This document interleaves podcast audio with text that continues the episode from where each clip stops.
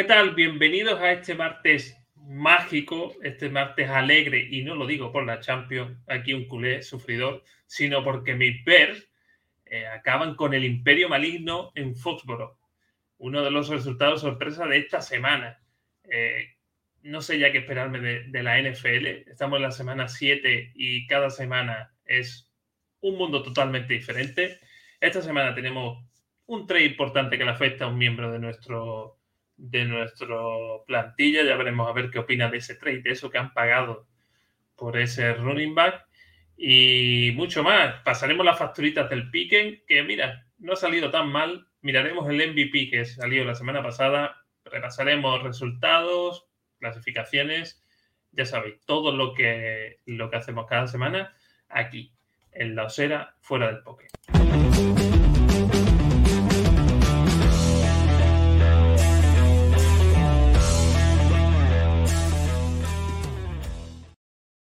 Pues sí, señor, como cada semana eh, pasamos a, revisar lo que nos deja la NFL, que esta semana vuelve a tener cositas muy interesantes, cositas muy, muy sorprendentes y como siempre, eh, lo que está haciendo habitual ya, mis dos escuderos, empezamos por, Bueno, esta semana vienen dos perdedores conmigo, voy a empezar por el, por, el que creo que le cuesta más asumir las derrotas de sus broncos. Mitchell, ¿qué tal?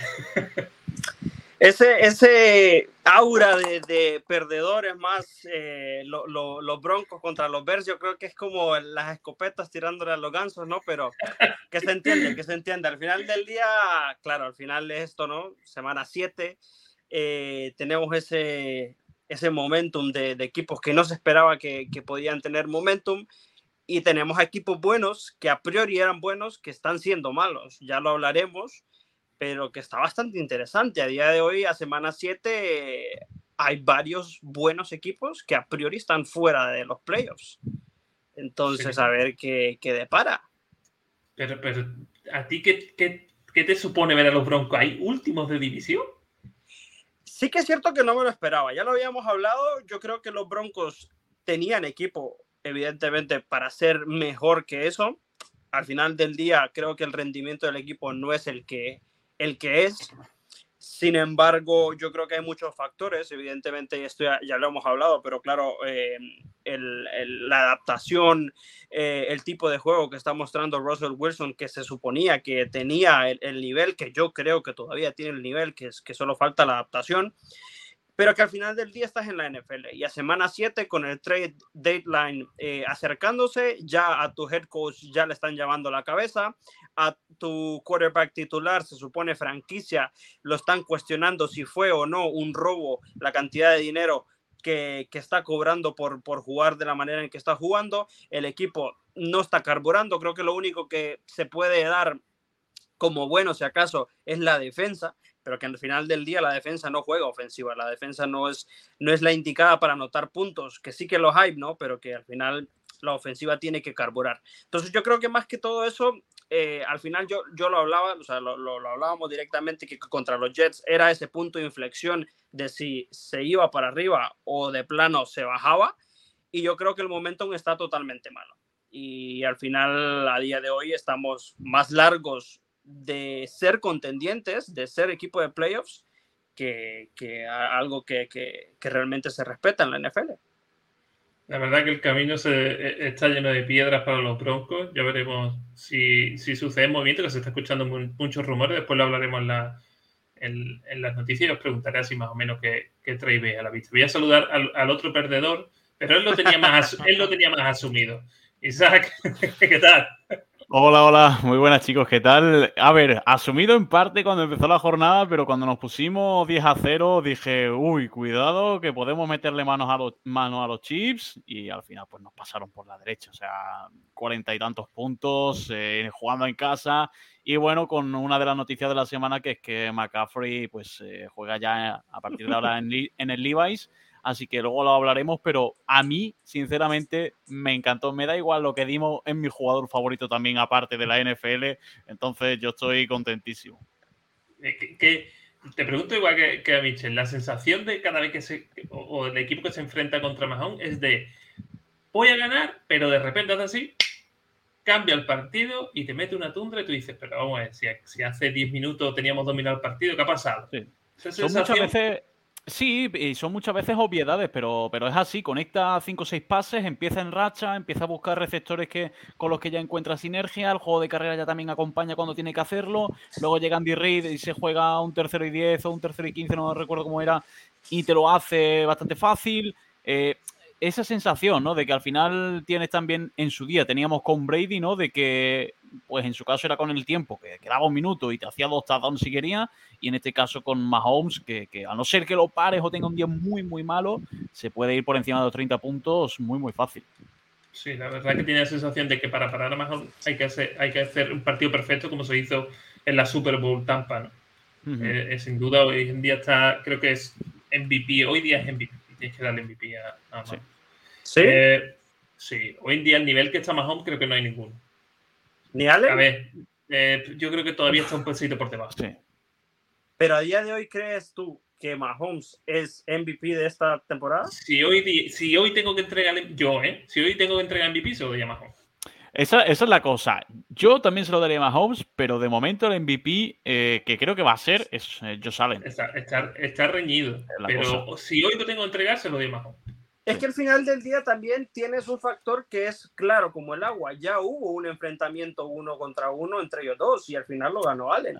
Entonces, claro, eso quieras o no, inclina la balanza, porque al final del día en la NFL es, no es lo que potencialmente haces, sino lo que terminas haciendo, ¿no? Y eso es eh, me, lo sé mucho por ser, por ser broncos, pero al final del día es eso, o sea, el equipo que terminó catapultando y categóricamente a mí ver fue Bills. Y, yo creo que al final no fue un partido que digas tú, la defensa metió mano, o sea, fue un partido trabado entre uno y otro, pero yo creo, o sea, evidentemente con todo el talento que tenga Mahomes, sino porque está en la misma división que está con los Broncos, pero yo creo que Allen está en, un nivel igual o mejor del que, del que Mahomes presenta yo es que veo ese, ese plus, como cuando hablamos del Madrid que tiene ese plus para ganar los minutos, los 10 últimos, pues tiene ese plus de, de no sé, de, de, ingenio para lanzar pases que otros no lo ven y te gana los partidos encima con esos pasos. O sea, su toma de decisión yo creo que está muy superior por encima de cualquier QB hoy día. Pero sí es cierto que, que, el premio va a estar reñido y creo que este año los premios individuales van a estar muy reñidos pero por ahora, por lo que llevamos de temporada, aún perdiendo con Josh Allen, para mí el MVP sería Mahomes. Eh, vamos a empezar, como siempre, con el mejor equipo de la jornada y el peor. Empiezo por ti, Mitchell. El mejor equipo. Los Mira que. Mira que. A ver, yo tengo dos candidatos. Yo creo que alguno de ustedes dirá el peor y si no lo dice, pues yo lo diré al final de, de, nuestros candidatos, ¿no? A mí, sin duda, el peor, por muy la situación como esté yendo, básicamente, yo creo que eh, los Buccaneers no se salvan.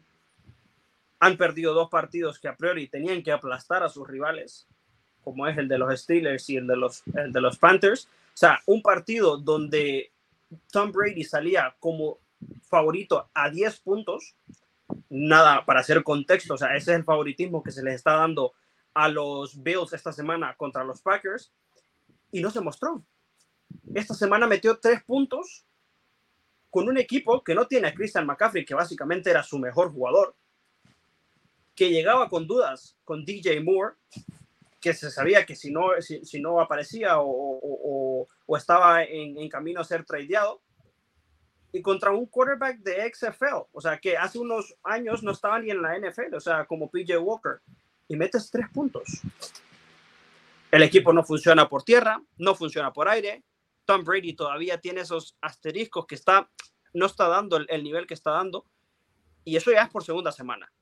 Sí, están en un récord 4-3, pero es que es alarmante. O sea, literalmente no se le está viendo eh, el nivel que estamos acostumbrados de Tom Brady. Sí. y el mejor equipo. Por tierra, perdón, por tierra, es, cierto que Fournier hasta la jornada 6 estaba haciendo un temporadón. Pero a día de hoy, yo me miré, yo me miré una estadística, a día de hoy, el porcentaje de yardas eh, en expectación para, para, para carrear es el menor como en 80 años en la NFL. O sea, como en la data que tienen ahora los Buccaneers data de 1900 y algo, o sea, que, que es un, un, que evidentemente está funcionando, pero que la expectación de yardas que tendría que tener por malos movimientos, ya sea del running back o de la línea, es bajísima a nivel del NFL.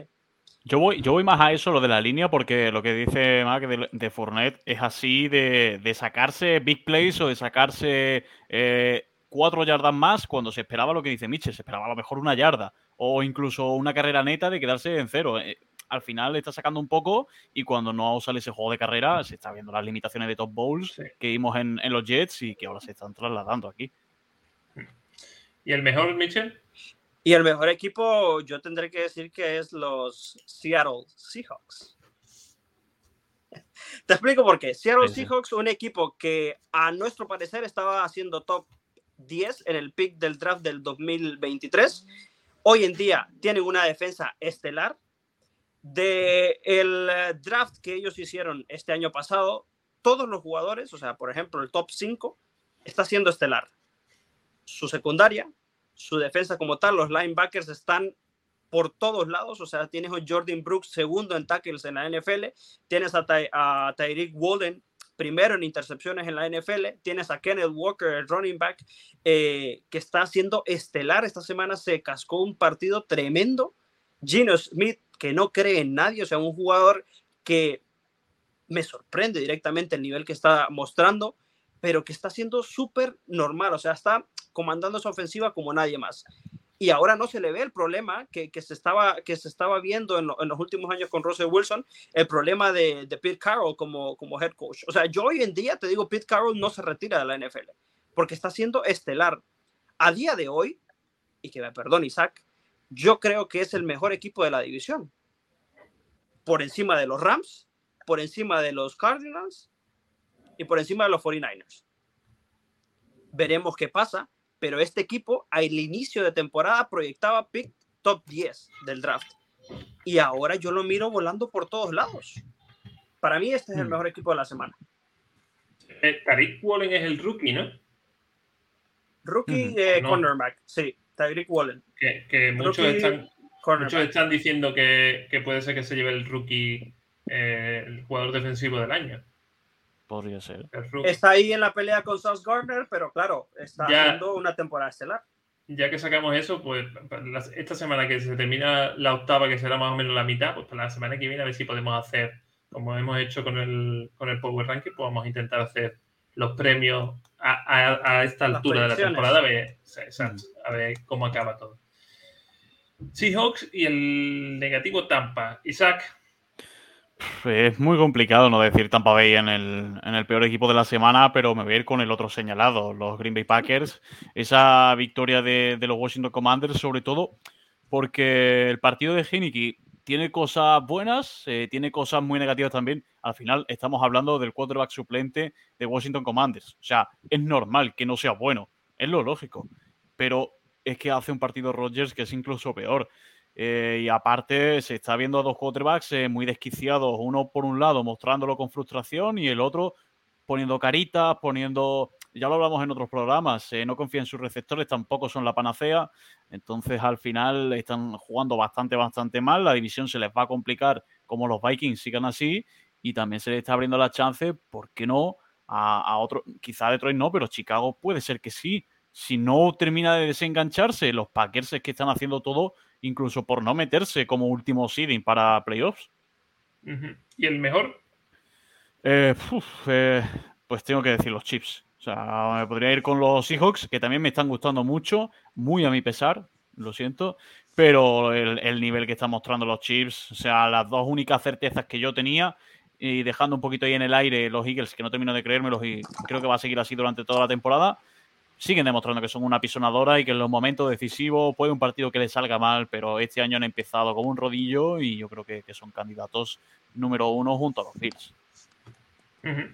Pues yo me voy a ir con el mejor equipo. Esta semana voy a decir a los Giants. Creo que siguen, sigue demostrando Double que son un equipo serio, saben manejar los tiempos del partido. Daniel Young está haciendo una temporada mm, que creo que se le está infravalorando. Creo que tiene números creo que incluso superiores a Jalen Hart, si no me equivoco. o muy parecidos, pero... Ha sido, Michel, el mm, mm, eh, Mac, perdón, el eh, MVP ofensivo de, la conferencia de esta semana. O sea, que, es por algo, que no es tontería. está, haciendo un, juego. Daniel Jones. tiene más yardas de recepción que Najee Harris. Así te lo pongo. Está, haciendo un, nivel alto para lo que, lo que le criticaban, ¿no? Básicamente lo estaban echando a patada de los Giants. Y Double está recuperando jugadores como Barkley, como Daniel Jones, como los receptores, que no son buenos tampoco, pero están mm. usando muy, muy, muy buen juego ofensivo. Y, esta semana me, apetece ponerlo por delante, por encima de, de Big Bear, que también lo destacaría. Pensaba que lo ibas a decir. No, no. Ah. No, voy a poner a los Bears como el mejor equipo, pero sí voy a poner a los Patriots como el peor equipo de la semana. Mm. Creo que, sí, creo que eh, Everflux le ganó la partida en cocheo a, a, a Belichick, porque vimos a un Belichick loco, no sabía si meter a Mac Jones, si sacarlo, ya no meto a Zape. Fue, fue, exceptuando el segundo cuarto, que coincidió con nuestra, nuestra baja de Lucas Patrick y nuestro center, que tuvimos que meter a, al maldito Mustifer, que no vale un duro. No sé si habéis visto vídeos del partido que se va a buscar uvas allí a la banda solo o, saca el snide y se va a segundo nivel. O sea, eh, cada vez que juega eh, con, con, Lucas Patrick se ve el equipo asentado ofensivamente dentro de sus limitaciones, pero cuando juega Mustifer es una locura, tiembla toda, toda la OL. Es un jugador que no transmite nada, entonces eh, juega, me, gustó los ver, pero, pero pongo los Pero los patios no sé, lo vi, eh, todo el mundo esperaba que nos iban a dar una paliza. Creo que los Bears le ganó ofensivamente, defensivamente, incluso en equipos especiales, incluido en la banda. Creo que los Bears hicieron un gran partido, pero no me gustó esa. Ahora quito a McJohn, ahora meto a Zape. Se vio un poquito a Belich un poquito desquiciado. bueno, y más que los, aplausos cuando mete a Zape. O sea, generó ahí una cosa a Belichick que yo no la entendía. Hay gente diciendo que, que sí que hace, que hace un slide eh, Mac Jones si se hace un poco de daño por eso lo saca. Pero no entiendo la gestión de quarterbacks porque se le ha dado mucho a Mac Jones. Yo por mi parte chillé cuando, no porque eligiésemos tanto a Trey Lance, que yo quería Justin Fields, sino porque no elegimos a Mac Jones, ni dimos tres rondas por Mac Jones.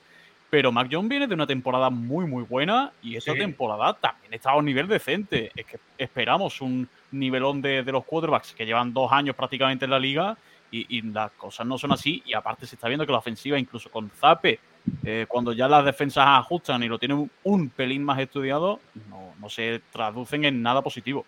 Sí, mira, Max Jones la temporada pasada, si no recuerdo mal, lo he escuchado, creo que ha sido en el, en el Capology, eh, se quedó segundo de ser rookie ofensivo del año. Max que es un, QB, es un QB de sistema. O sea, no le pidas a Mac Jones que te haga lo que te hace Zape. ¿Por qué? Porque Zape es todo lo contrario a Mac Jones y todo lo contrario a lo que se juega en Patriots. A lo mejor la gente ya está cansada de un QB de sistema de A, B y C. Y Zappe le está dando diversión dentro del. aunque tenga 10 intercepciones, le, va a dar igual, se están divirtiendo. Y al final, el fan lo que quiere es divertirse. Pierdas o ganes, pero que te vaya a tu casa eh, alegre de, haber visto en el campo calidad. Y Zappe te da eso, Zappe te da. El, Oye, yo no voy a jugar a 20 carreras yo voy a jugar a 20 pases. Y oye, el tío tiene brazo, porque lo demostró. Pero le crea la duda existencial a Village. Y es lo que le pasó en el partido. Sí, el mm. segundo cuarto donde nosotros fallamos con el center lo aprovechó, pero es que después se come tres rocos. Primer cuarto cero, tercero cero, cuarto cero. y, que a día de hoy miércoles... su mayor puntuación. es que fue resultó a día de hoy claro, a, día de hoy, miércoles, todavía no hay quarterback titular con los Patriots. O sea, en una conferencia de prensa de, de, de Belichick hace nada, una hora, todavía no, no dice quién, quién va a iniciar el próximo partido. Entonces, claro, eso al final te, te, no te da seguridad, pues, y ante posiblemente el, el, el, coach que tú dirás es el que sé que tiene estudiada la situación, pero que se vio muy, como muy tambaleante en la, en la, segunda, en la segunda mitad con los Bears. Además que Belichick al finalizar el partido eh, lo dijo, que Berflux le había ganado en, en el coaching, en el, en el, planteamiento del partido. Por mí, encantado. Ya os digo que no me lo esperaba. No, yo también. No me lo esperaba, me quedé, como siempre, me quedo gana o pierdo los ver y me llevo una alegría, así que. Bueno, Y por a cierto, pasar- a ver, Dime. a ver si Mac también eh, la gente se ve algún partido de Justin Fields si no solo se ve las estadísticas para criticar. Porque yo Justin Fields lo veo y disfruto. Y también lo paso mal en algunos momentos cuando la línea flojea un poco. Pero la gente está matando ya a Justin Fields. Y no porque seas de Chicago, porque podremos criticar mil cosas. Pero Justin Fields yo creo que no es una de ellas. No, mira, yo siempre digo lo mismo. Lo que falla Phil es entrenable. Claro. Es así. Sí, sí, sí. Y si tienes una OL que te da un release de 3 segundos, mm, que es mucho dentro de la NFL, pero si te lo das, veremos otro Justin Field. Lo que tiene innato, y se ha demostrado estos últimos tres partidos que lo están machacando, es que el tío sigue en el campo. Tiene, tiene madera de líder. Es decir, me están reventando las costillas. Yo me podía tirar aquí en el suelo y que salga Simian y yo me voy a mi casa. Y el tío está allí diciendo, oye, que yo me quedo aquí, que yo estoy aquí, no me vengáis con tonterías. Luego es, creo que no me equivoco en decir que es el mejor QB en jugadas rotas. Un Tiene escándalo, una capacidad para escaparse y salir corriendo brutal. No, no la- hoy en día no lo puedo comparar ah, con nadie. Por encima de la mar. Sí, hoy en día la más no te hace eso. La más lo estoy viendo un poco encogido. Yo no sé si es que todavía empezó muy muy bien, pero yo no sé si es que todavía por el contrato, no sé qué es, que lo veo un poco no termina de estar suelto. Lo entiendo, eh, lógicamente, pues está jugando el físico también, pero no lo termino de ver suelto y lo que dice Mark, Ten- yo lo veo en un cuenta, puntito por ten en encima. cuenta que la mar se está jugando un contratazo. Claro. Es decir, la mar si se, lesi- si se lesiona de gravedad, pierde ese contrato que anda buscando. Y en, en, en jugadas rotas también lo tiro, ¿eh? porque es que no sé, me, me llamó la atención, digo, el mejor. Y por encima de Patrick Mahomes también. En jugadas rotas, yo no, Patrick Mahomes sale y te, sac- y te lanza. Pero Phil te consigue el, el- el primer down corriendo. No, Es no, que, claro, claro. pero es que cuando hablamos de jugadas rotas, o sea, yo me, me hago una imagen en mi mente de en plan, mira, Blitz, tercera y diez, no hay nada, aquí viene el sack sí o sí. Y estos jugadores terminan completándotelas. Y, y me toca adentro, ¿eh? porque viendo los partidos es como, qué coraje, cómo no se pueden bajar a Mahomes y a Lamar y a mi quarterback en tres segundos ya lo tienen en el suelo. Entonces, claro, hablando así un poco de, de- de las situaciones entre una y el otra, yo creo, y, y te lo digo así de manera eh, sin ser muy fanático, ¿no? Por, por encima de que me duele en el corazón, eh, lo de Mahomes y Lamar es brutal. Yo, a ver, entiendo, ¿no? Lo de Fields y me gusta. Es un jugador que tiene que madurar aún, pero sí, yo creo que está un poco largo a día de hoy. De esto, No, sí. de, esto de jugadas rotas. todo lo que, ya te digo, el brazo eh, se puede mejorar si se entrena.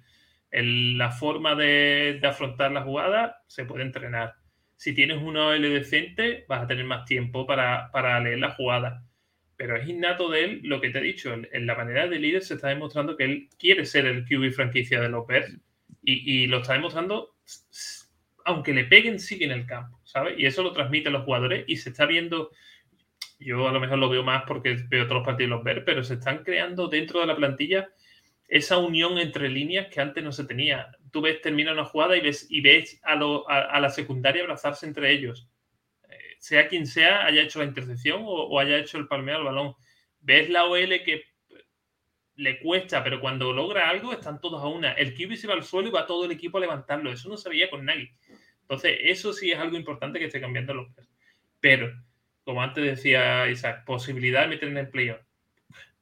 Si los se clasifican para playoff, nos Yo meten no lo tiraría tan pronto. No, ¿eh? no, yo no lo tiro, pero nos meten una zambomba en, el- en la wildcard. Claro, lógicamente. Eso, obvio. Entonces, nosotros con, con la Sega lo decimos mucho: 6, 7, 8 victorias te hace que el equipo diga, oye, que somos una mierda, pero hemos conseguido 7 victorias. Es decir, ahora viene, después del verano que viene, vendrá un proceso de cap brutal, de fichajes, de renovar la OL, de, de cap de draft bastante bueno, porque no tenemos ya pick para nadie. El equipo se puede, de aquí a un par de años, es mucho decir, pero puede ser que sea contender. Tienes a tu QB, tu QB que, le, que vas a apostar por él, lo tienes. Y, y si tienes cap, tienes mucho cap para gastártelo en un buen receptor y en reforzar tu OL, Después en el draft puedes coger línea ofensiva y línea defensiva. Siempre hay. Y siempre hay buenos jugadores. No te vas a gastar pick de Cube. Y si encima te toca un pick del día 15, haces trade y te ganas tres picks fácil. Entonces, el futuro de Loper es muy bueno, el presente regular, pero si lo miras desde el punto de vista que yo miro del desarrollo, estamos viendo desarrollo de jugadores muy buenos.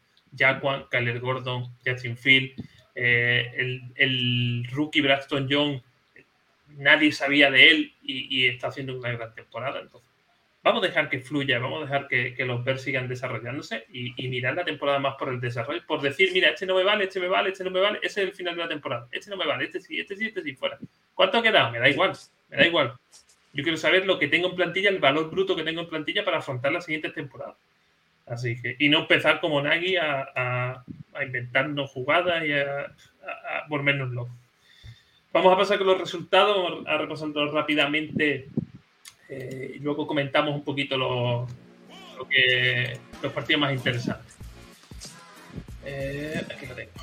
Bien, pues empezamos el jueves que parecía que iba a ser, iba a ser un jueves pobre, pero oye, los Cardinals, partido de, casi 80 puntos, 6-34, Cardinals 42, con el retorno de, de Andre Hopkins.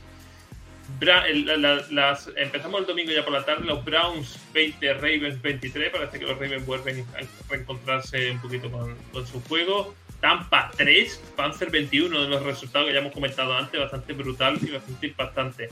Los Falcons 17, los Bengals 35, ojo a los Bengals que parece que están poniendo un poquito su, su maquinaria funcional. Llamar ya vuelve a, atrapar balón y aceptar no. Esperemos a ver hasta dónde llegan los Bengals. Los Lions 6, Cowboys 24, los Lions que se hunden ya, ya no sé, ya me, me da pena este equipo. Los Giants 23, Jaguars 17. Gran temporada de los Giants ya. Pase lo que pase, Double. Y yo creo que es el, entrenador del año. Colts 10, Titan 19. Ojito a lo que ha pasado en los Colts esta semana. Ahora lo comentaremos. Packer 21, Commander 23. Otra de las sorpresas que ya lo creo que lo predijo Isaac en el pique, que él fue el único que apostó por Commander, ahora veremos. Los Jets 16, Broncos 9. Texan 20, Rider 38, los Seattle Seahawks 37, Charger 23, los Chiefs brutales 44, eh, los 49 23, los Steelers 10, Dolphin 16, que parece que con Tua se vuelven a reencontrar, y otra de las sorpresas, los Bears 33, Patriots 14. Estuvieron en el bye los Vikings, los Eagles, los Bills y los Rams. Chicos, partido sorprendente. Aparte del Tampa Panzer que ya hemos visto, quizás el de Packer también lo hemos comentado, ¿no? No mm. sé. Eh, Bronco ya lo hemos comentado. Quizás el nivel que demostró Cardinals. Sí, aparte contaba el otro día también, antes a, previos al programa, Mitchell, la, llegada de, Hopkins la vuelta que a ver cómo volvía, ¿no? De ver un poquito, porque se lesionaba eh, Hollywood Brown, ver un poquito cómo iba ese ataque. Y, al, y a ver, el partido estuvo bien hasta que llegó la flecha roja y cogió y le dio 12 pases maravillosos a los Cardinals para, para que hiciesen dos, dos touchdowns. Entonces, a partir de ahí se te rompe el partido. Se te rompe el partido muy pronto. Y luego sí que es cierto que los Saints eh, van remando y poco a poco se van acercando. Y pero es que no llegas. O sea, los Cardinals ya tuvieron que mantener un poquito la, ventaja y le regalas una victoria a un equipo que yo creo que esa victoria, no porque sea rival divisional mío, sino que la veo un poco engañosa ante estos Saints que para mí tienen momentos eh, de picos muy señalados de buen equipo, de un equipo mediocre, eh, pero el resto son, son de equipos bastante malos.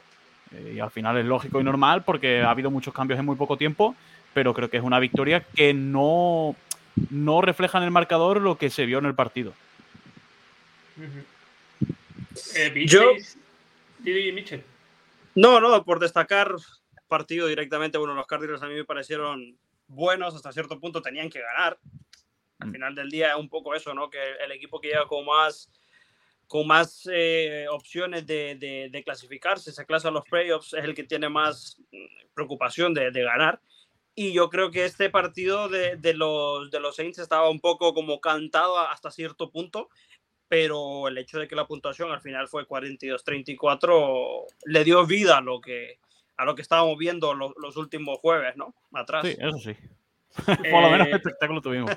De este partido me gustaría destacaros algo y entrar un poquito en, un debate, ya que más o menos hemos repasado los partidos más, digamos, impactantes. ¿Visteis la jugada de Andre Hopkins que evita poner las palmas de las manos? Sí. Eh, vamos, a ponerlo, lo voy a poner un momentito para que la gente eh, sepa de qué estamos hablando, porque yo lo vi en directo es cierto que eh, no le di. No le di mucha importancia. Luego hice la pregunta de toda la semana al Capologis, pero Katanowski, lo, vi el, día siguiente, lo vio igual que yo.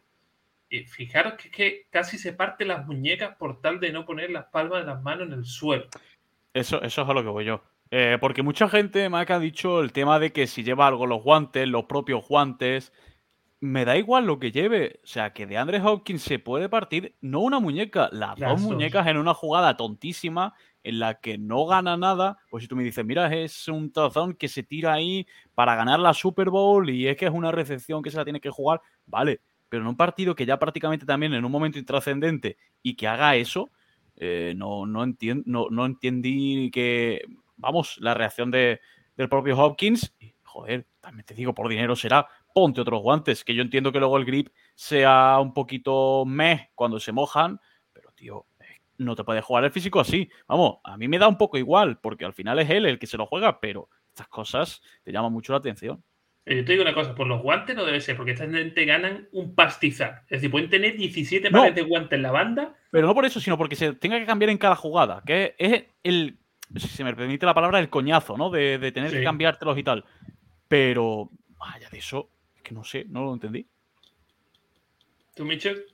Yo, a ver, es que yo lo miro, o sea, ya me había visto el, el, el video hoy y el, el, tipo de reacción a la hora de caer, pero yo es que a día de hoy mm, no veo como una razón clara o, o, o, o, una razón lógica por la cual se podría hacer eso, ¿no? Porque al final del día, o sea, tienes, evidentemente, como receptor, tus manos son tu arma, o sea, y si tus manos están mal, eh, eh, mal vamos. Entonces, claro, al final del día, no sé yo si fue por los guantes, si así fuese esa situación, que es lo que más lógica tiene para mí, no tiene sentido al final del día, porque esto es, pones en riesgo tu, tu, tu forma física, ¿no? Y al final tienes ese riesgo, ¿no? Que, que, que, te puedes hasta quebrar las muñecas por, por este... Por este... Fíjate, fíjate ahora cuando va a poner la mano derecha, mira lo que le hace la mano derecha, ¿eh? porque intenta clavar los puños, mira, ahí te la estás partiendo. Y el poco control. Me sorprende también el poco control que tiene de su propio cuerpo. al que era así. ¿eh? Eh, primero que ponga las manos, luego que ponga los puños y no los ponga bien. Y segundo, pon el hombro, porque ese balón parece que pasa más, cerca de lo que pasa y pasa bastante lejos. Es como, pon el hombro, pon el, yo qué sé, pon el pecho si quieres, tírate con las manos en plancha, pero no, es que no, son cosas que no, que no entiendo la verdad. Y lo que sí que no se ha visto todavía imagino que le preguntarán previo al partido si es que sale a hablar. te iba a eh, decir, eh, repasando la prensa de Estados Unidos, pero... Es que no hay nada, claro, claro. Nada. Me parece un poco extraño porque si lo vemos aquí en España, que la afición a la NFL puede ser de un 1% comparado con la que hay en, Estados Unidos, que nadie se pregunte esto, me parece un poco... Mira que yo, o sea, yo viendo directamente las situaciones ya pasar, no te digo que es, es primera vez que lo he visto porque realmente no, pero tampoco es algo muy normal. Pero al final del día, para las personas que lo estén viendo y tienen una duda, sí que es aclarar que estos jugadores, ese es su diario vivir, tanto en temporada como en, eh, en postemporada y en pretemporada. O sea, estos jugadores básicamente al ser receptores eh, tienen el, el, cometido básicamente de atrapar el balón con sus, con sus manos. Entonces, al final del día, cada jugador tiene su forma como de, de aterrizar, por así decirlo.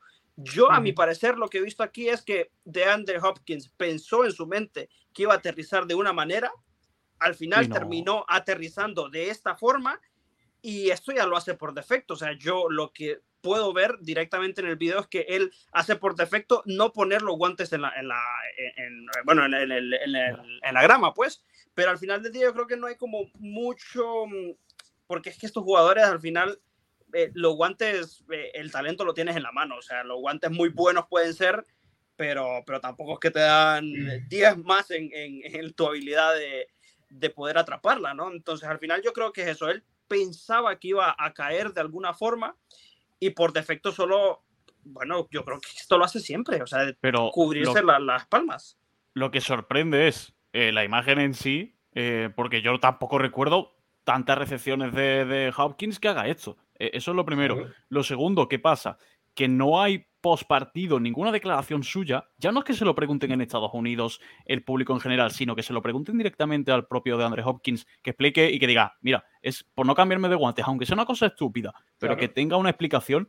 Y tercero, es que llega esto después de una suspensión.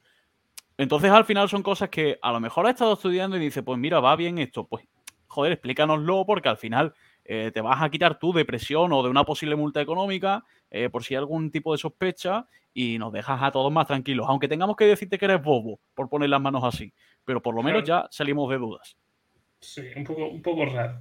Eh, vamos a repasar las facturitas, como dirá, antes de nada, nos saluda Antonio Master desde Denver uno, Muy buenas, Antonio. de los Bears en, Denver, ¿sabes?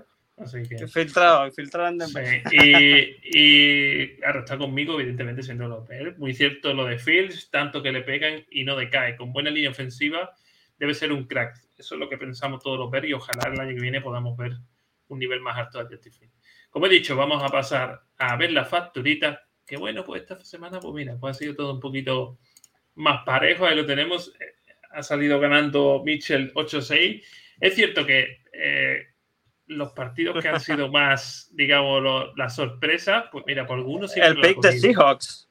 El pick de Seahawks. El, de los yo... Bears. Yo elegí el de los Bears. Eh, Isaac cogió el de Commander. Tú cogiste el de Seahawks. O sea, nos lo hemos repartido un poquito. Yo cogí el de Titan, que tampoco lo, eh, lo, lo, lo pensaste yo, cuando yo decía, yo me voy, yo reía y tú, yo decía, no, el picorcito, mira, Cardinal lo cogí, cogí el de Titan, cogí el de Bears, o sea que al final picorcito tiene, tiene sentido. Veremos esta semana, luego haremos nuestro pique de, de, la semana 8. Y vamos a pasar, eh, no me ha dado tiempo a hacer el vídeo del MVP de la temporada 6, pero sí he hecho su carta. Eh, pues ya se sabe. Sí, tú, tú, la has visto, tú, la, tú la estás viendo esta semana el, el MVP de, la, de, de los seguidores de, de, la Osera y de la Osera fuera del Poké, pues ha sido este muchacho, Kenneth Walker. Es el tercer running back que eligen eh, los seguidores de la Osera fuera del Poké como MVP. O sea, de, de, seis semanas, tres running backs. Ojito, ¿eh? Ojito. Este chaval tiene una pintaza, ¿eh? Que cada semana, cada semana te deja un partido súper bueno. ¿eh? O sea, había un poquito de drama en el backfield de los Seahawks antes de empezar la temporada. Eh, y al final lo ha solucionado a las mil maravillas. Y ya no solo que sea running back uno, sino que con mucha diferencia. Sí, la verdad que, dale. yo tenía este año tenía mucha esperanza en Penny. Con este, con la lesión, yo esperaba que iba a jugar más Dallas pero de repente te sale este muchacho. Y no sé si lo han visto, pero durante toda la semana, o sea, ese es el jugador del que se ha hablado, o sea, tiene la proyección de hace tres semanas, hace más puntos, o sea, ha estado acarreando para más yardas que el mismo Saquon Barkley, que el mismo Austin Eckler, eh, o sea, brutalmente. La velocidad en un punto alcanza velocidad de XX con tal peso, eh, la proyección, la cantidad de yardas esperadas, el tipo de visión, o sea, se le ha hecho un desglose espectacular a este jugador y, yo creo que, que, los Seahawks la sacaron del parque. ¿eh? Le ha venido mm, de oro a los, a los Seahawks porque viendo la ofensiva de los, de los Seahawks tenías a Metcalf y a Lockett Sí. Lockett tiene 30 años o 31. Y Metcalf eh, lleva toda la temporada a ramplón hasta que ha caído. Creo que sale y ahora lesionado. Sí. O sea, si, si, si no tienes a, a, este jugador, eh, el, el, ataque de los hijos que era muy previsible. Solo con esta pieza ha hecho que el rival diga, oye, por tierra, por aire. Porque Lockett, aunque tenga 30 años, sabemos que tiene muy buenas manos. Sí.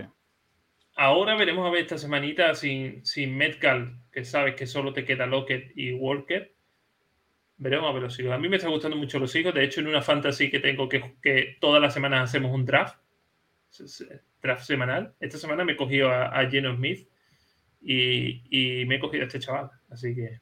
Y es que parece mentira también. Geno Smith está quarterback top 10. Si lo he visto en varias estadísticas, está top 8. O sea, el, el, hombre está jugando la temporada de su vida y al final del día, eso quiera o no te ayuda, ¿no? Como, como Seahawks, porque por ejemplo, el primer pick del draft de este año que viene probablemente sea top 5 por los Broncos.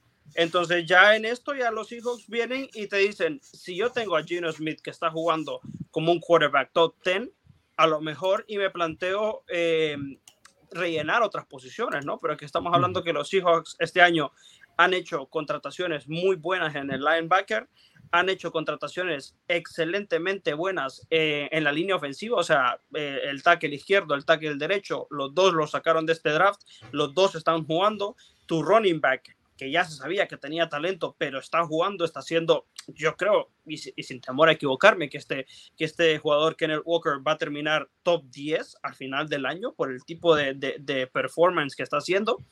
Y al final del día también tienes a Lockett y a, y a Metcalf, que quieras o no, son quarterbacks, eh, perdón, son running eh, wide receivers, dije todas las posiciones, wide receivers eh, top 30, pues, en, en, en, en sí. sus respectivas situaciones. Y luego al final también la defensiva te está respondiendo. O sea, hablamos de la secundaria. O sea, Tariq Woolen eh, es número uno en intercepciones. Eh, un jugador que es rookie, que al final del día se supone que no debería estar eh, en este tipo de performance, ¿no? Porque para eso el mismo Sauce Gardner fue eh, pick top 5 y este jugador lo, los hijos lo han sacado de las rondas de, de, de, de fuera de primera ronda. Entonces, claro, yo creo que están en un momentum que todo les está saliendo bien y yo creo que como la, el tipo de ayuda que ellos necesitaban, que era el más complicado, es el que se les está facilitando más, ¿no? Que la atinan en el draft y que los Broncos no están avanzando. Entonces tienen picks de top 10, posiblemente, espero que no. Tienen picks de top 10 y tienen a tu equipo jugando. Sí, la verdad que creo que eh, si hoy tuviésemos que elegir un equipo revelación, los hijos se ha deshecho de todas sus estrellas, entre comillas, porque cuando se hizo lo de eh, Russell Wilson, pues eh, hubo un poquito de quién salía ganando, ¿no? Quién salía perdiendo, pero después largaron a Bobby Wagner también. O sea que te, te deshaces de tus dos grandes baluartes y, y, y están ahí. O sea, están ahí y están compitiendo, que es lo interesante de los hijos. Al final siempre te digo la misma frase, eh, Mitchell. Al final el problema de los hijos era Russell Wilson. De ay, momento ay. os ha echado el bulto para allá. Veremos a ver los Broncos cómo acaban el año. Eh, vamos a pasar por las propuestas de MVP. A ver, esta, esta semana, tío. Bueno, yo me voy a callar. Eh, empiezo contigo, Michel. MVP. Mira, yo lo tengo acá. Yo lo tengo súper claro. Vamos a ir back to back. Si la semana pasada lo que Kenneth Walker había hecho era digno de MVP para mí, esta semana te lo cuento de vuelta. O sea, un jugador que tiene la, semana pasada y por la cual razón yo pensé que era eh, MVP. 21 intentos, 97 yardas y un touchdown.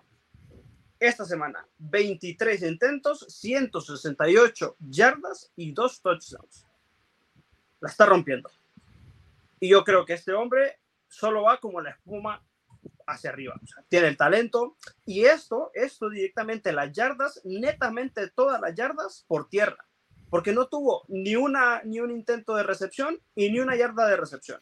O sea, este jugador arrasó 168 yardas y dos touchdowns. O sea, a mí me parece que, que lo que está haciendo, ya lo, ya lo hablamos, personalmente lo tengo en fantasy, no es por eso, ¿no? Pero que, que el jugador está siendo muy bueno. Y yo creo que si la semana pasada se, se merecía este, este galardón de, fan, eh, de MVP, esta semana se lo merece mucho más. Ya veremos lo que dirán nuestros seguidores pero mi nominado esta semana es Kenneth Walker.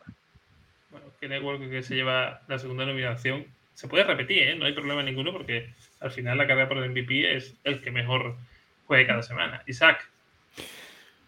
Pues, eh, a ver, eh, me voy a ir con un jugador que es. Eh, yo es que tengo especial debilidad por los running backs, ya lo iréis viendo a lo largo de, del año. Eh, Me iba a ir con Sos eh, Garner, pero porque hace un partido brutal y me está pareciendo un, un jugador totalmente diferencial de esos que disfrutas. Pero eh, como ya podréis adivinar, quizá también el otro nombre que suena para MVP de esta semana es eh, Josh Jacobs, porque sí, tenía delante a los Texans. Eh, sí, los Riders tienen muchas amenazas, pero Josh Jacobs es una de ellas. O sea, 20 agarreos, 3 touchdowns, 143 yardas. Quizás sea un poquito más obvio, entre comillas, a nivel numérico, pero el partidazo que hace brutal. Y ojalá, después de, esas lesiones que ha tenido también y de esos problemas que, que atraviesan los Raiders, vaya hacia arriba porque para mí es uno de esos running backs old school que a mí me gustan, que van arrasando con defensas, que, vaya hacia adelante. Pues bueno, veremos a ver si este nivel lo mantiene. Dos running backs. Yo, como siempre, llevo la contraria. Yo me voy por un QB. Yo me voy por un QB esta semana y creo que lo, voy a poner de propuesta porque creo que se le infravalora y creo que, eh, más allá del entrenador, creo que eh, está demostrando que es válido para, para, esa franquicia. Y yo traigo a Daniel Jones. Hmm. Esta semana lo traigo porque sigo, os insisto, en que se le está infravalorando y creo que tiene números eh, muy buenos. Y, y, creo que él y Saquon, junto con Double y su staff técnico, están llevando los Giants a, a, donde lo estamos viendo.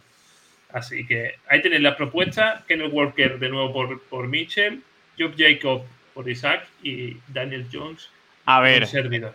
Tú también vas a tener todos los votos de, de, los amigos de Zona Gigantes. O sea, que también juegas con una ventaja ahí. que juegas con una ventaja ahí que, es difícil de contrarrestar. Bueno, bueno, bueno, ya No, pero es verdad que, que, la temporada de Daniel Jones, o sea, eh, también lo que os he comentado antes, premio también al jugador ofensivo de la conferencia, ciento y pico yardas de, de pase, ciento y pico yardas también de carrera. O sea, yo ya no sé, los Giants, imagino que si les llega un poco más claro, porque digo, eh, al final, ¿hasta dónde puede llegar con Daniel Jones? Porque, joder, va sumando jornada y dice, hostia, puede que nos valga, hostia, puede que nos valga, y va ganando, y va ganando. Y también Daniel Jones, joder, eh, toma decisiones más arriesgadas y le salen, porque tiene esa confianza que hablamos de los QBs.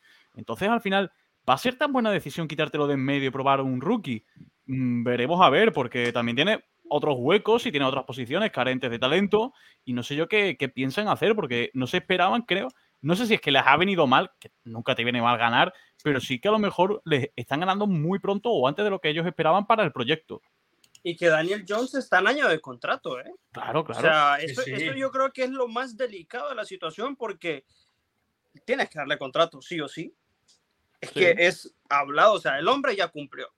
Yo creo que eh, la cima de, Daniel Jones era poner 10, 10, 10 ganes, ya, ya va por 6. Entonces, este jugador, por ejemplo, por mucho de que se diga que es bueno o es malo, fácilmente te puede eh, pedir el contrato de Kyler Murray. Y estamos hablando que a día de hoy los Cardinals no tienen certeza que este jugador lo lleve al Super Bowl. Entonces, a Daniel Jones le tienes que dar un contrato y posiblemente por la edad y el talento que tiene o se le está descubriendo con Brian Drawell, perdón, eh, tienes esa duda de, ¿le vas a dar un contrato de tantos millones? No lo sé. Mira, este es el calendario que le queda a, a Giants. O sea, esta semana con Seahawks, ¿eh? Con Seahawks y se va al Bay, pero es que después del Bay tiene a Houston, a priori fácil de ganar. Lions, a priori fácil de ganar. Dallas, ya a veremos. Ver. Ya veremos. Eh, Commander, a priori fácil de ganar. Eagles, lo, lo normal es que pierda. Otra vez Commander, fácil de ganar. Minnesota hay que jugarlo. Los Colts ahora mismo veo a los Giants superiores y los Eagles que perdería. O sea, te puedes terminar la temporada con un 11, 11 victorias fácil. Sí, sí. Tiene 6, 7, 8, 9, 10, 11 a priori, les, cuento yo. O sea, con 11 estás en playoff, sí o sí. Enhorabuena, ¿no? Enhorabuena porque yo al final eh, estoy muy en pro de, de, los equipos de Nueva York, que ya les hacía falta, ¿no? Este año eh, los Yankees dieron su cara en, el béisbol, eh, los Jets están por ese, por ese mismo camino, los Giants también. Pero es que al final la, los Knicks Pero al final es que la vara de medir está muy complicada porque mm. estás en la, en la americana y, y, tu, y tu, tu, tu, meta básicamente es tener que competirle a, los Chiefs y a los, y a los Bills. Veremos, veremos qué pasa. La, la cosa es si me permitís, muy rápido. El tema es los Jets, ganen o pierdan, tienen su base y tienen eh, que si Alilla Ver Attacker, bueno, tenemos, hemos tenido la lesión de Brice Hall el otro día, pero al final yo creo que es algo anecdótico y que va a seguir el año que viene bien.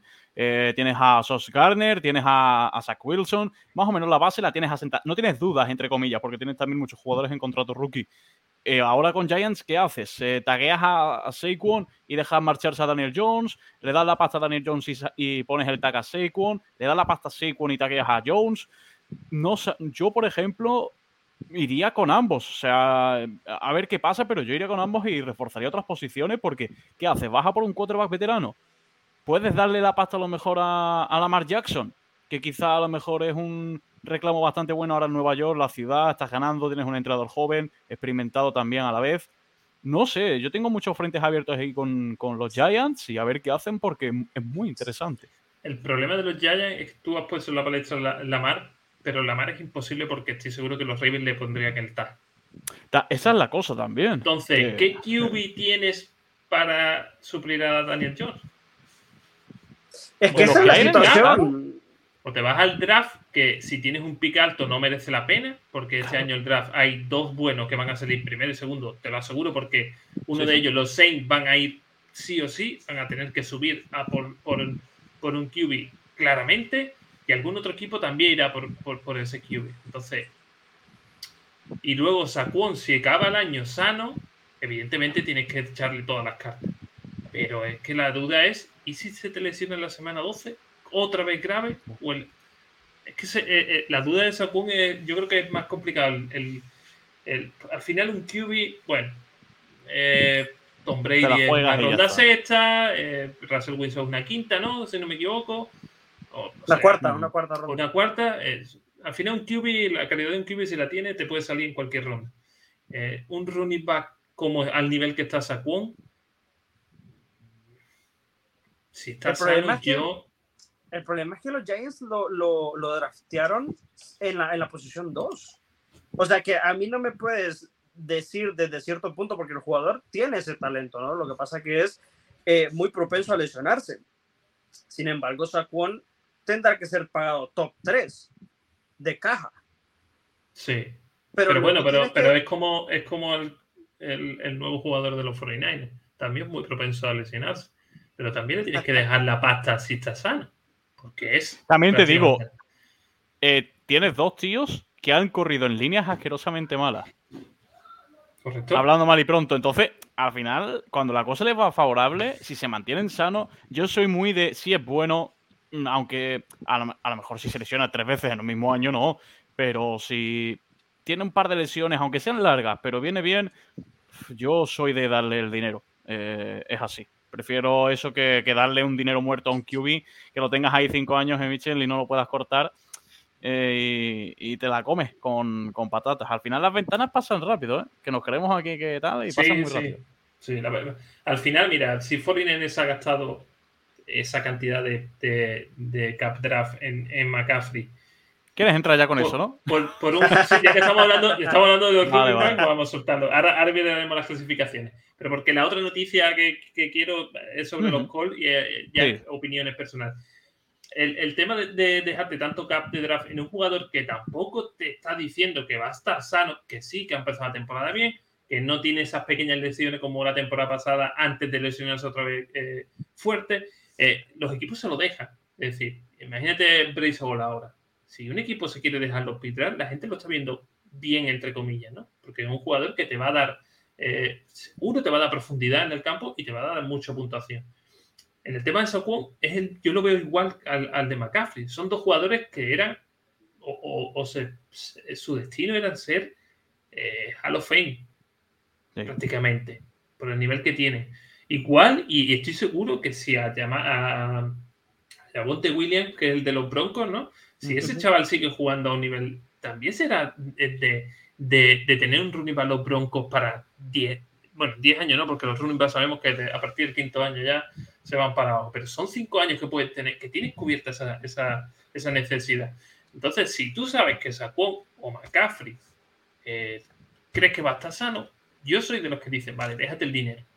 Otra cosa es la situación, por ejemplo, de David Montgomery, que no es un running back top 5.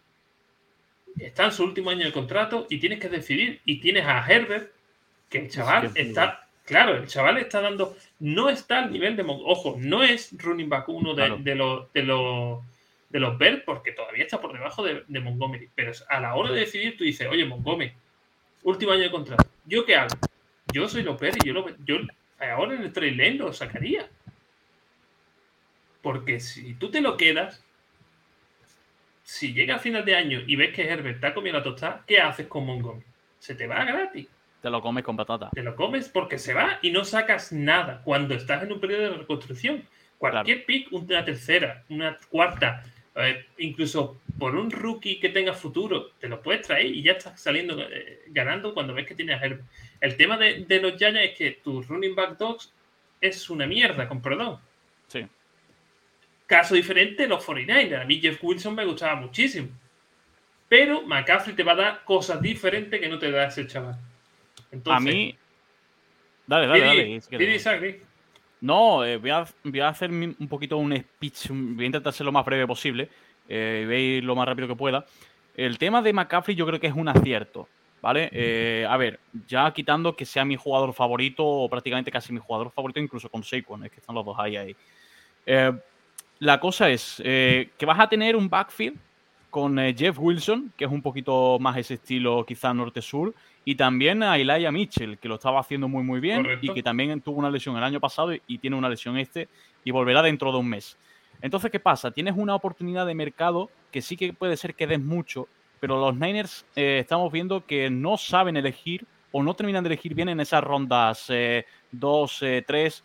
Eh, en cuanto al draft, y sí que eligen muy bien en la quinta, en la cuarta, como han sacado Ufanga, que lo han sacado muy abajo, y trabajan muy bien con ese perfil de jugadores muy sacrificados y muy dispuestos a, a hacer cosas por el equipo.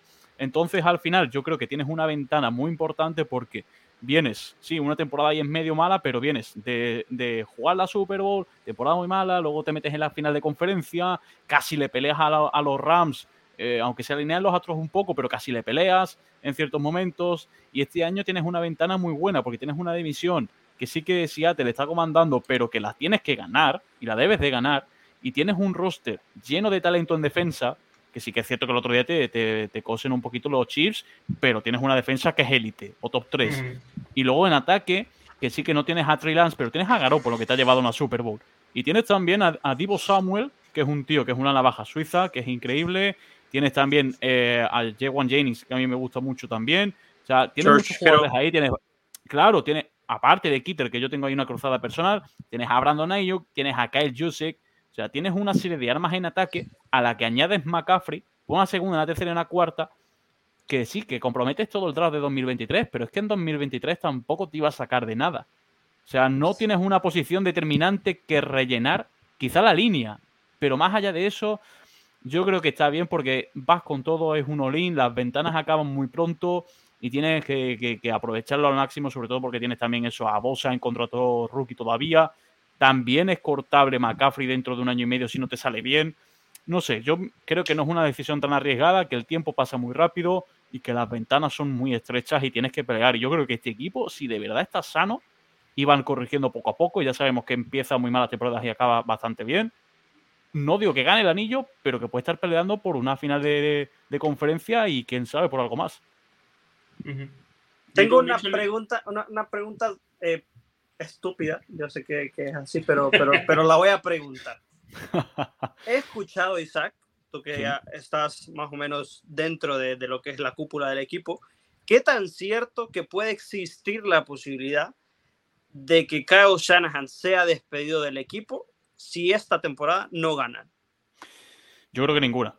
Yo creo que tampoco. ¿eh? Ni, ni él ni Lynch, ¿eh? O sea, yo creo que ni él ni Lynch, porque a ver, a ver si la temporada acaba, que no ganamos más en todo el año, y aún así me costaría verlo fuera. Eh, yo creo que no. O sea, creo que hay más ganas desde fuera que desde dentro de la franquicia, porque se sabe que hay asteriscos en ciertas temporadas, pero el equipo está, cuando está mínimamente sano, llega lejos. O llega a final de conferencia, o llega a una Super Bowl, o llega lejos en playoffs yo creo que, hay ese asterisco ahí todavía y creo que no sé, porque tampoco hay cosas demasiado mejores en el mercado. Yo pregunto porque no sé, no yo ando sí, no, yo creo que... head coach para mi equipo y había sonado la situación. es que Jaque está ya también ahí, ahí. Yo para terminar, lo único, el único pero que le veo a este trade de 49ers es si, si al final San Francisco decide ir por otro QB. Garoppolo se te va, Trey Lance hay que ver cómo se recupera. Se puede ver con la espada en la pared y decir, oye. Tom Brady. Yo creo que por lo menos están siendo. Eh, Tom Brady en San Francisco. Bueno, y se hablaba también de Rogers eh, este verano. O sea que. Pero la cosa es que por lo menos, y me gustó mucho escuchárselo a Santiago Tomasi, están siendo consecuentes. Tío, tenemos roster para ganar, vamos para adelante. O sea, aquí media cinta, nada, vamos para adelante. Si nos equivocamos, nos equivocamos, tío. Pero estamos yendo, eh, hemos dado tres rondas por este tío, por Trey Lance. Mm, vamos a ganar. O sea, vamos a ganar, lo intentamos, que no nos sale. Mira, la NFL gana uno. Pero por lo menos lo estamos intentando y yo eso no se lo critico. Otras cosas sí, pero eso. Quizá también el tema de las lesiones también os, ha costado alguna. Por lo menos una derrota que yo considere que sí, que las lesiones pues. Contra los Broncos. Contra los Broncos perdieron, ¿eh? Sí, sí, contra los Broncos, contra los Bears. Mira, en aquel partido de waterpolo. Yo te, yo te lo pregunto porque es que eh, hacemos risa de esto, pero ¿qué tan, o sea, tú cómo lo ves como seguidor de los Niners, ¿no? Porque al final del día es como es lo que estamos hablando te lo tiro así. Evidentemente estábamos hablando de Tom Brady, pero es que al final al GOAT le hace falta un año de contrato, o sea, este es su último año de contrato. Eh, Garópolo también es el último año de contrato y tienes la duda existencial que si Lance eso no es. ¿Tú con qué ojos verías a Tom Brady en 49ers? Un contrato de dos años, por ejemplo. Yo creo, eh, o sea, no sé, yo creo que mi pensar, si yo fuese GM, yo no lo haría por lo que digo, por ser consecuente. Ha dado tres por Lance. Te, tiene que, tienes que morir con eso. O sea, si te echan siendo Shanahan, tienes que morir con eso. Y si has apostado por un tío que tú crees que es eh, el líder que te va a llevar ahí, aunque esté verde, que estaba muy verde y eso lo sabíamos todos, tienes que ir con eso. Yo creo que Tom Brady, y aparte yo creo que Tom Brady este año acaba ya hasta los huevos. O sea, yo creo que este año ya por cómo está yendo la temporada, acaba hasta los huevos y, no va a jugar más, creo. ¿eh? Él, ha dicho hace cuatro días que no se va a retirar. Bueno, no sé. y el año pasado se iba a retirar y no se retira. O sea, no sabemos nunca con Brady qué va a pasar. Yo, yo le miro gasolina todavía a Tom Brady.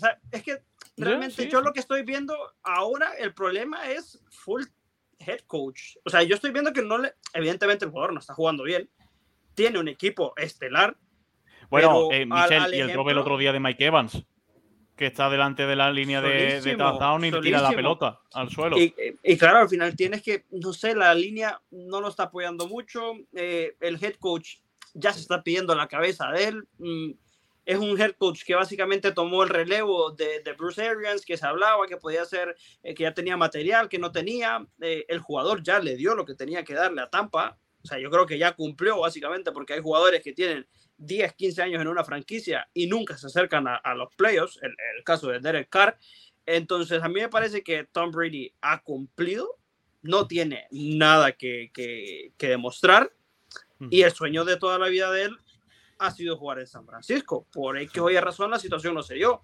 Y al final también es un poco qué tipo de ventana ganadora tienen los 49ers, porque contando con todo el talento que tienen, no sé yo si a lo mejor se pueden dar el lujo de un año más de experimento de Trey Lance o otro rookie. No. Ya dará para hablarlo, ¿no? Pero, si, se, van a por Tom Brady, creo que se equivocarían de, principio a fin. Pero es que al final viene gratis también. Da igual. Da igual, pero tienes que cambiar todo tu sistema para jugar con Brady. No veo yo creo que no, yo creo que no. Y aparte, también es muy negativo. O sea, ya tiene, si no te sale bien incluso Brady, porque puede ser normal que no te salga, tienes el run run de porque ha gastado tres rondas en Trey Lance, que Trey Lance para arriba, Trey Lance para abajo, quizás no tenemos que haber quedado con Garoppolo. Yo creo que añadir más dudas en ese aspecto.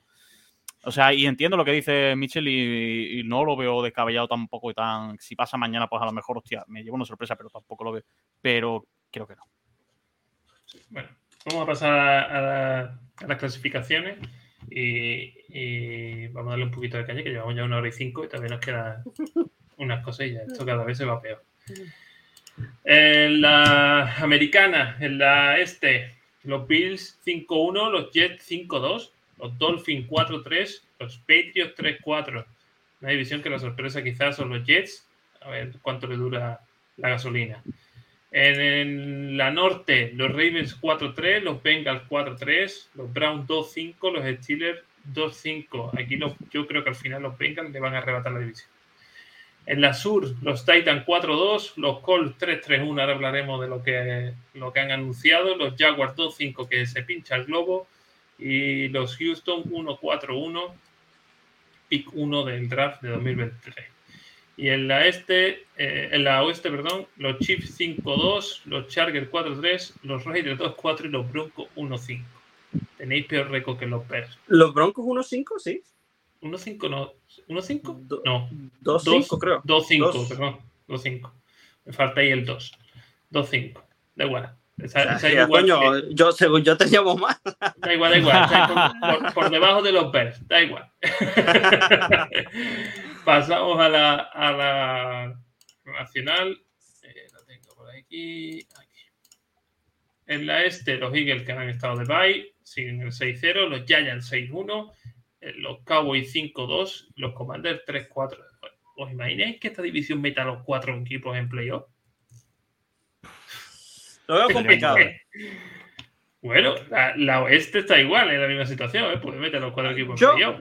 Yo, yo creo que tres entrarán, porque es que a mí no, no veo un debacle tan heavy de los, de los Giants. Ya tienen seis, estamos hablando que tendrían que perder cinco al hilo para ponerse 6-6, no lo veo.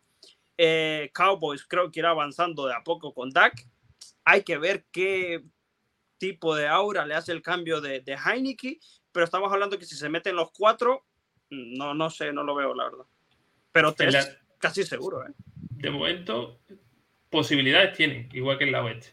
En la norte, los Vikings, que también están donde va, 5-1, los Packers 3-4, los Bears 3-4, que me gusta ver eso tan apretadito. Los Lions 1-5, otro equipo que pincha el lobo con la ofensiva que tiene, que me gustaba mucho, pero se cae. La Sur, eh, Tampa 3-4, Falcon 3-4, Panzer 2-5, Saints 2-5. Una división que, que la gana el peor. Y la oeste, los Seattle Seahawks 3-4, los Rams que están by 3-3, los 49ers 4-3, no, no, 3-4. No, es al re eh, yo creo que el que ha hecho las gráficas de los Niners, porque ha puesto los Seattle Seahawks 3-4 y van 4-3, y los Niners al revés. Sí, es al revés, 3-4 para los Niners, 4-3 para los Seahawks. Y 3-4 para Cardinals, por eso digo que esta división, creo que los 4 pueden entrar, todavía tienen posibilidades de entrar. Mm. La noticia que os traigo es que los Colts dicen que Matt Ryan deja de ser su QB para toda la temporada y no es por la lesión que dicen que tiene en el hombro, sino porque han decidido técnicamente que ya no va a ser su QB. Y cogen a un QB que no ha lanzado ni un balón en la NF. ¿Qué pensáis de eso? pues que los Colts van a ser el nuevo destino de Jimmy Garoppolo. de Mac Jones. No me extrañaría. Es que, vista la cosa, no sé, yo, yo, no lo entendí. Yo, perdona, yo es que no lo entendí porque eh, al final, eh, tanto cambio de quarterback, eh, y lo hablamos siempre, pero Philip Rivers no te sirve. Carson Wentz, yo creo que había más problemas que Carson Wentz, pero como es buen muñeco, buen puchimbol que se dice, buena piñata, le pegamos a él, que es fácil pegarle a él. Y ahora con Matt Ryan, pues también es culpa de Matt Ryan. No se mira al banquillo, no se mira al resto del equipo no sé, hay muchos problemas en, los Colts y, la gente se ha aventurado a poner los primeros de, división muy rápido, muy por encima de los Titans. Eh, y al final están demostrando que no y que hay muchos más problemas y creo que Edinger no te va a arreglar ninguno. Y que sí que les da la oportunidad, yo no lo veo mal, porque al final el chaval no te lo vas a cargar, es que el chaval te lo estabas cargando sin jugar. Entonces, pues bueno, pues eh, es que no sé, no he, entendido, no, he, entendido la decisión y yo creo que esto sí que te aleja ya por completo de las posibilidades de meterte en playoffs, sinceramente. ¿Tú, Michel? Yo te lo desgloso en menos de cinco minutos. A mí, primero que nada, me parece bastante hipócrita. Hace unos días, Jim Jersey, el dueño de los Colts, estaba alabando a Matt Ryan como un parecido razonable a Peyton Manning desde ahí empezamos mal. Tienes a Frank Reich, que a mi parecer lo que está haciendo es salvando su trabajo. Tienes a Matt Ryan, que ha estado fatal. Yo personalmente me he visto mucho los partidos de, los Colts. Y es un jugador que no te aporta, tuvo un que otro flasheo bueno, pero que, que, lo hizo ante los Jaguars y que a lo mejor te preguntas qué tanto, qué tanto como dieron eh, la ventaja a los Jaguars para, para que se le vieran esos flasheos. Y al final tienes a un quarterback que va a entrar ahora como Sam eh, en Linher y, que al final es el menos culpable. Entonces, yo creo que esta organización está entrando en un agujero complicado. Si Sam no termina produciendo, yo a Frank Reich lo veo como último año de head coach en los Colts. Me parece que el experimento de Matt Ryan no fue a ningún lado. Sí, estoy de acuerdo que eh, la inclusión de Sam es la oportunidad más fácil para ganar, a mi parecer, por encima de Nick Foles porque yo creo que un, equipo que tiene un carrusel de quarterbacks, que mira que se le, se le pega mucho a los Broncos, ¿eh? pero que al final del día, desde Andrew Locke, hace nada, básicamente, hace menos de cinco años, este equipo ha tenido a Brissett, a Matt Ryan, a Wentz, ha tenido al mismo Andrew Locke, eh, a, Rivers. también, y ahora tiene a Sam, eh, a Sam. Entonces, claro, al final del día, eh, es un equipo que no encuentra el rumbo y que a, priori era un equipo que, que eso lo, lo hablábamos, ¿no? Que podía ser el, el, el, líder de la división. Entonces, me parece que es una situación muy complicada. Jim, el, dueño, yo creo que se escudó un poco en la contratación dándole ese tipo de alabanza, que me parece que fatalísimo totalmente. Y lo de Frank Reich es plano y directo para salvar su trabajo porque es que Matt Ryan no está, no está operando. Yo estaría pendiente a dos fechas, el Black Monday, a ver qué pasa con Frank Reich y a ver qué pasa en el Trade Island. Por mucho que digan de Sam Ellinger, ya estamos viendo que lo dijeron el otro día Philip Rivers, era no mentira, pero sí que lo dijeron por decir, y que algún quarterback que quede ahí y tal, van a por él. Yo creo, ¿eh? A ver qué pasa, pero no creo que con Ellinger vayan toda la temporada. y es que al final si vas toda la temporada, tienes a dos quarterbacks que a priori son calibre de titulares, como Nick Foles y, y Matt Ryan. Entonces, de cara al deadline, me imagino que un que otro equipo querrá tomar esa oportunidad. Yo creo que los Colts están pensando ya en 2023. También. También. El tema de se van a dejar perder, no se van a dejar perder, pero no van a ir a, ganar. Creo que van a ¿eh? buscar creo que, que saben que, que, se equivocaron con Matt, con Ryan y van a hacer, bueno, vamos a poner este QB que si se pierde la excusa de que Matt Ryan tiene la lesión de hombro, que no tenemos otro QB competente, este es el que hay, y tampoco puedes gastar mucho en el trade lane porque te hace falta para, para el equipo para el año que viene. O sea que yo creo que la jugada es esa. La jugada es, no voy a decir que voy a perder porque entonces el QB pasa 3 kilos. Evidentemente yo pasaría, si después de trabajo me dicen, y yo haga lo que haga, el año que viene te vas para la calle y no queremos que, entonces no jugaría ni daría buena imagen, entonces creo que lo que están pensando ya es en 2023, en que la temporada se ha, acabado para ellos y no acabar muy abajo en el, en el draft, pero tampoco acabar más arriba del 15, sinceramente. Para tener esa oportunidad a lo mejor de subir por un cube quedarte en ese top 10 y, a ver Si te quedas en un top 10 puedes jugar y, apostar por un QB fácil. Mm. Es de los equipos que, que pueden hacerlo. Antes hablábamos de los Saints, pero es que los Colts también tienen e-, esa necesidad. La sombra de Peyton Manning es muy larga en Denver y en Indianapolis. Bueno, es que no nos vamos muy largo también. O sea, es que desde Andrew Locke ese equipo se vino abajo. Exacto. Es que, pero ya, ya, ya veréis que los Colts yo creo que van a ser de, los equipos que den la sorpresa en el próximo draft. no creo que hagan. Porra, por, ¿quién, ¿Quién? Ahora lo pregunto así, quick, de un solo. ¿Quién haya el quarterback primero? ¿Broncos o Colts? ¿Quién haya? O sea, ¿quién va a tener su ¿quién, ¿quién, A partir de, pongámoslo de esta situación, ¿quién termina esa racha de cambiar de quarterbacks que no le encuentran? Un ejemplo, no nos vayamos muy largos. ¿Quién tiene cinco años de quarterback asegurado más rápido? Pero que yo te digo una cosa, que no me parece descabellado Jimmy Garoppolo para los Colts, ¿eh? Que tiene una línea bastante decente, tiene un buen juego de carrera. Mm, yo te digo una cosa, es un QB sistema, no te va a protestar, va a hacer lo que Reich le diga y no te va a pedir tampoco demasiado, ¿eh? Lo que pasa es que sí es cierto que Garoppolo es para dos, dos años. No, ya, claro, lógicamente. Entonces, si ya estás metido en este digamos, bola de mierda con perdón, pues ya tírate al río y vete por un Eso sería lo franquicia Pero es que tendrías que ser muy malo y es que el, el, el, roster de, de, los Colts no es tan malo. muy malo, aún, aún siendo muy malo, te va a ganar mínimo cinco partidos. y ya con eso no te. Pero, te vas a quedar en un top 15 pero no te alcanza para tener un quarterback bueno, al menos este año. Ya veremos lo que hacen en el draft. Si tú tienes un pick 1 dentro de los 15 primeros, el movimiento hacia los tres primeros es más ah, fácil que si lo tienes del 15 hacia atrás. Claro, claro, claro. claro, que te estoy diciendo. No, pero claro, evidentemente también los equipos que ahora van a terminar en, en, en, en primero, segundo, tercero, hasta el quinto, son equipos que van a necesitar un quarterback. Yo te lo digo, por ejemplo. Sí, sí, sí, no sé. Te lo digo porque creo que ayer lo vi. Pero si quedan, por ejemplo, Texans, Lions, eh, un ejemplo, Commanders, estos tres equipos ocupan un quarterback. Y, y, lo más seguro es que si está un quarterback franquicia, van a ir por él. Entonces, no sé yo de qué manera.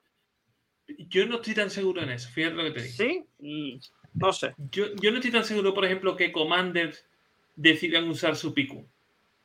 Y si no le ponen la pasta, los Colts se, tiran por Daniel Jones. Eh, no, no sé. Mira, ibas un poco. Es que depende de dónde caiga. Es que si te quedas muy fuera de ese 15. Bueno, es que te quedas, claro, eh, ejemplo, eh, si te quedas muy fuera, tienes que mirar opciones de, de QBs que no quieran otros otro lo que Lo que yo escuché mucho es esto, ¿no? Si, o Bailey Zappi o Mac Jones. Al final te tienes que quedar, te tienes que quedar con uno de esos dos yo te digo que Mike Jones va a seguir en Petri. ¿Por qué? Porque es la apuesta de, de Belichick. Y, y, y, Belichick nunca ha matado al Kiwi que él elige. Yo creo que Zappi va, va, a salir de los Patriots y es una buena opción. No sé si para Colts, porque no creo que, que, que apuestes tu futuro en, en Zappi, pero sí es una apuesta interesante para, para, para otros equipos en, en, en, empezar su reconstrucción. Commanders, Houston, eh, Panthers. No sé. Yo lo de Garoppolo te lo compro. ¿eh? Yo lo, de Garoppolo hoy por hoy te lo compro. Mac eh, eh, y Mitchell va, va, a estar muy guapa porque va a haber muchos equipos muy buenos que van a acabar fatal y van a tener que tomar decisiones porque ¿qué nos interesa unos Jets, unos Texans abajo y que, bueno, pero si ves unos Colts o ves unos Packers o ves unos Bucks eh, ahí abajo y que tengan que tomar decisiones porque se pongan nerviosos, ahí vamos a ver movimientos. Ahí va a estar muy bueno. Por ejemplo, Stile va hasta arriba. Chile no va a ir por un kiwi. Claro. Tiene a pique.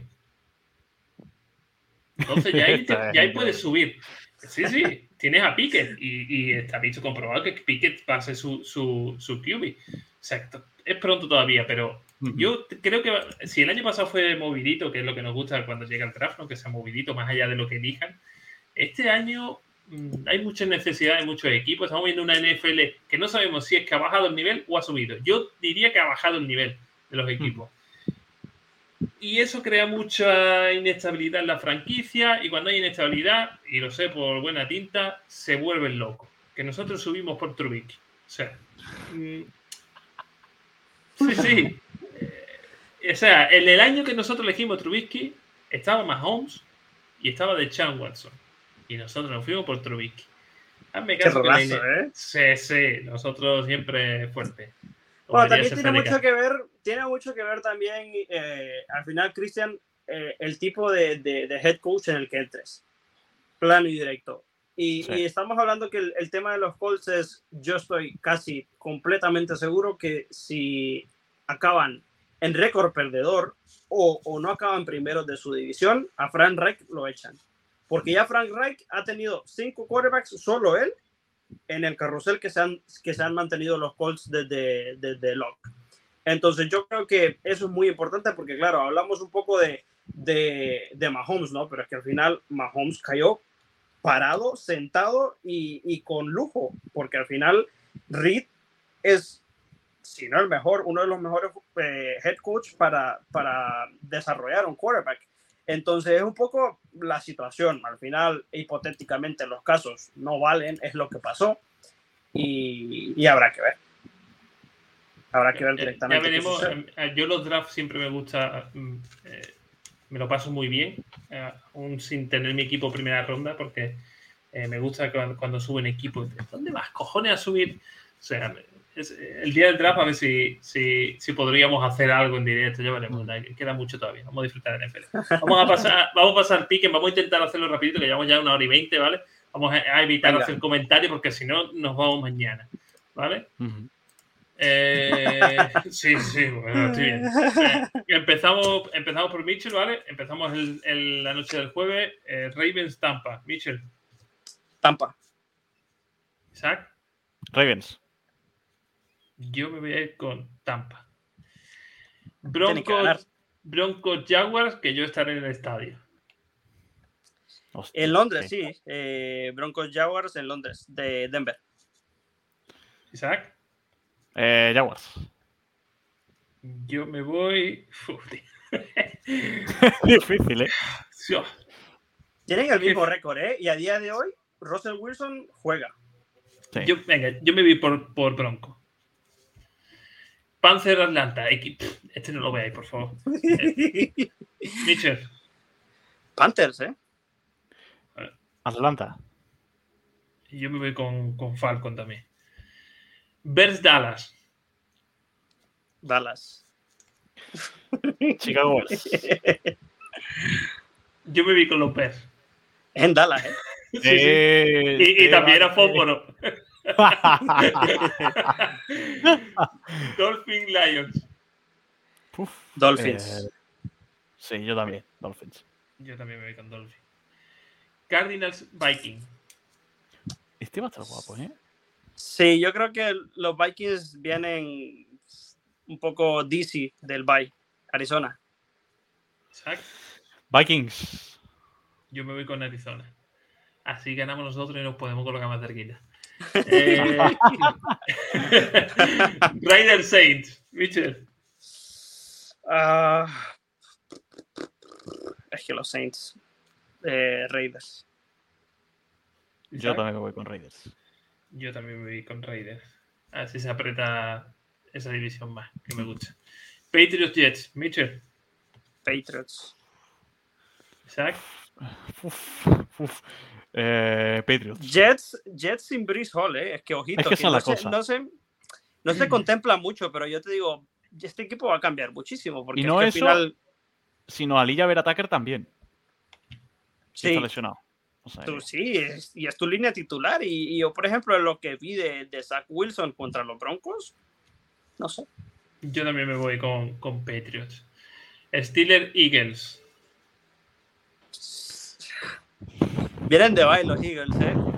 Pero es que a mí los. Es que no sé, tío. Eh, venga, Eagles. Eh, con los Steelers, eh, por llevar la contraria. Yo creo que van a seguir 7-0, me voy con, Eagles.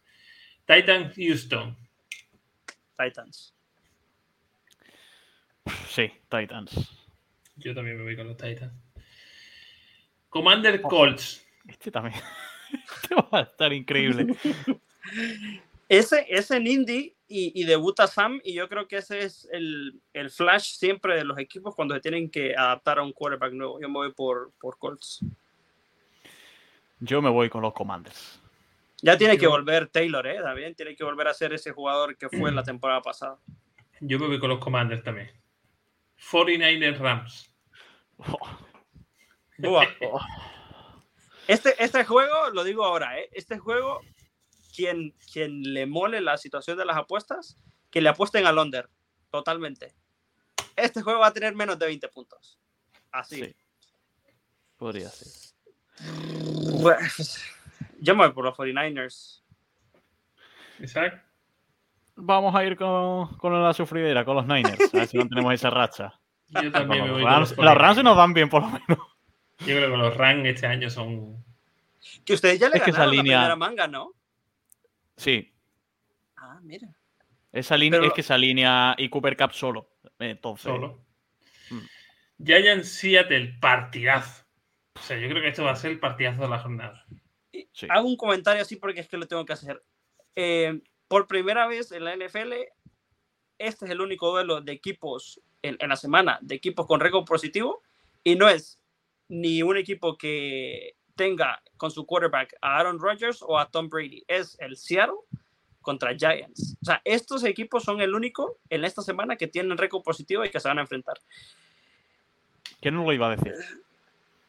Sí, claro, totalmente. El inicio de temporada peor aún. Yo es que me voy con Seattle, tío. O sea, andan tan bien. Y es en Seattle también. Joder. Voy a ir con, con los Seahawks. Yo también voy con los Seahawks por, por, eso, porque en Seattle creo que están, están siendo muy, muy, muy serios. Packers Bills. Pues yo ya voy poniendo los Bills. Sí, ponlo porque va a ser una paliza brutal. ¿eh? Yo creo que aquí las caritas de Rogers van a marcar. Esta, esta semana Rogers ha estado en las noticias y por puras cosas malas, tío. Que, se, lleve, que se lleve bastante ayahuasca para después del partido, porque así por lo menos, así por lo menos tiene algo positivo. Y para cerrar el partido de la noche del lunes, Bengals Browns. Bengals. Sí. Están, están, jugando muy bien, ¿eh? Los Bengals ahora. Yo también me voy con los Bengals. Para terminar, ya que llevamos una hora y media, hoy ya ha sido el desmadre, vamos a, nombrar los tres partidos que creemos que sean los, más ah, importantes. Empieza por, empiezo por ti, Isaac. ¿Qué partido recomiendas? Pues no me puedo ir con otro. El, partido entre San Francisco y Los Ángeles Rams va a ser, yo creo que va a ser disfrutón y vamos a ver, vamos a ver buen fútbol. Eh, Mitchell. Eh, yo miré por el Green Bay Bills. ¿Qué es lo que sucede? Un equipo, por mucho de lo que se hable, ¿no? que tenga Aaron Rodgers, tiene que mínimamente poner esfuerzo. Y al final del día, los Packers tienen esa buena defensiva del cual se ha hablado y, y Rodgers es por primera vez en la historia de, de su carrera 10 puntos underdog. O sea, nunca ha, ha, sido tan desfavorecido como esta vez. Sí que es cierto que tienen a los Bills, que hace tres años no tienen un Sunday Night Football en Buffalo y esta semana será el suyo. Entonces yo creo que ese partido promete. yo me voy a quedar con el Giants Seattle. creo que va a ser, ser, el mejor partido de la, de la, semana. Espero que el mejor partido de la semana sea el Broncos Jaguar, porque voy a estar ahí. Pero bueno, veremos. como digo, le he dicho antes, ya, ya, estoy mirando partidos de la Premier League para quitarme más sabor de boca. a mí me vale que los Broncos ganen. Así te lo digo. Claro, igual que yo eh, la pasada noche. Pero bueno, pues nada, chavales, eh, hoy una hora y media. Que nos perdonen los que nos siguen si es mucho. No, yo creo que, está bien. Dentro de lo que cabe, no son tres horas de programa. Antes nos, juntábamos dos, antes nos juntábamos dos, ahora somos tres. A ver, también te digo, yo no he subido el tiempo del podcast porque esto se iba antes también a una hora y media casi. O sea que, habláis los dos también por los codos. Yo no tengo la culpa tampoco. Bueno, eh, a ver si, si dentro de poco podemos eh, informar de una cosilla. Así que solo te digo que dentro de poco Michelle y yo nos vamos a conocer en persona Así que nos van a faltar café y copa y tiempo en el día para No, no, para, para, oh. para, para, las personas ¿no? que llegaron hasta este momento del draft, es eso. O sea, se vienen bastantes cosas interesantes. Eh, el, el, trade deadline está a la próxima semana y los resultados de esta semana van a depender mucho de qué equipos van a ser o vendedores o compradores. Entonces, que la NFL solo va subiendo el decibelio de, de emoción. Así que nada, subiremos la encuesta del MVP para que la gente siga votando con nosotros. Y nada, chavales, un placer como cada semana tenerme, tenerlos aquí en el en afuera del Pocket. Eh, que sea una semana como la mía de esta de, de haber Sí, que vaya bien. Para los que han visto la Champions son del Barça como yo, pues nada, nos vemos en la Europa League. Así que, bueno, chavales, un placer como siempre. Eh, nos vemos la semana que viene. Y, nada, los que nos, ven y nos, siguen cada semana, ya sabéis que por aquí tenemos todas las redes sociales de la Osera y de la Osera fuera del Pocket. Dentro de poco, eh, mm, mira, me acaba de salir una noticia aquí, un comentario que nos dice la noticia de la salida de Robert Quinn. ¿Se ha ido Robert Quinn, tío? A ver. Estaba calientito, ¿eh? No, me ha llegado ninguna noticia, tío. estaba calientito, ¿eh? Robert Quinn. Se, se rumoraba que una primera ronda. Los Bears hacen el. sí, sí, a los Eagles. Hostia. Uf. Están intercambiando a la estrella Robert Quinn a Eagles. Uf, los Eagles, madre mía. Por. Que los Eagles se rumoraba que estaban detrás de Bradley Chubb, ¿eh? Lo ha dicho Mike ¿Sí?